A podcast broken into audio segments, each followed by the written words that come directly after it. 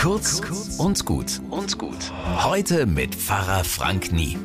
Heute ist Allerheiligen. Mei, was soll ich als Evangelischer jetzt dazu sagen? Ich glaub's halt nicht, dass im Himmel ausgewählte Frauen und Männer näher an Gott sind als andere oder mir und euch hier unten auf der Erde helfen können. Kann sein, dass ich mich da täusche. Wer weiß das schon so genau? Und katholische Frauen und Männer berichten seit Jahrhunderten, dass ihnen Heilige geholfen haben.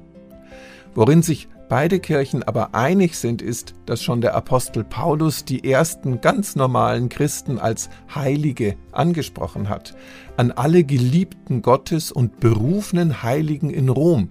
So fing er seinen Brief an die Christengemeinde in Rom an. Alle Heiligen, das seid schon mal ganz sicher ihr, wenn ihr an Gott glaubt.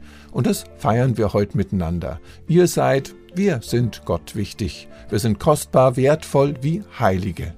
Und wie das dann im Himmel wirklich ist, das erfahren wir dann später und mir eilt es nicht damit. Bis morgen.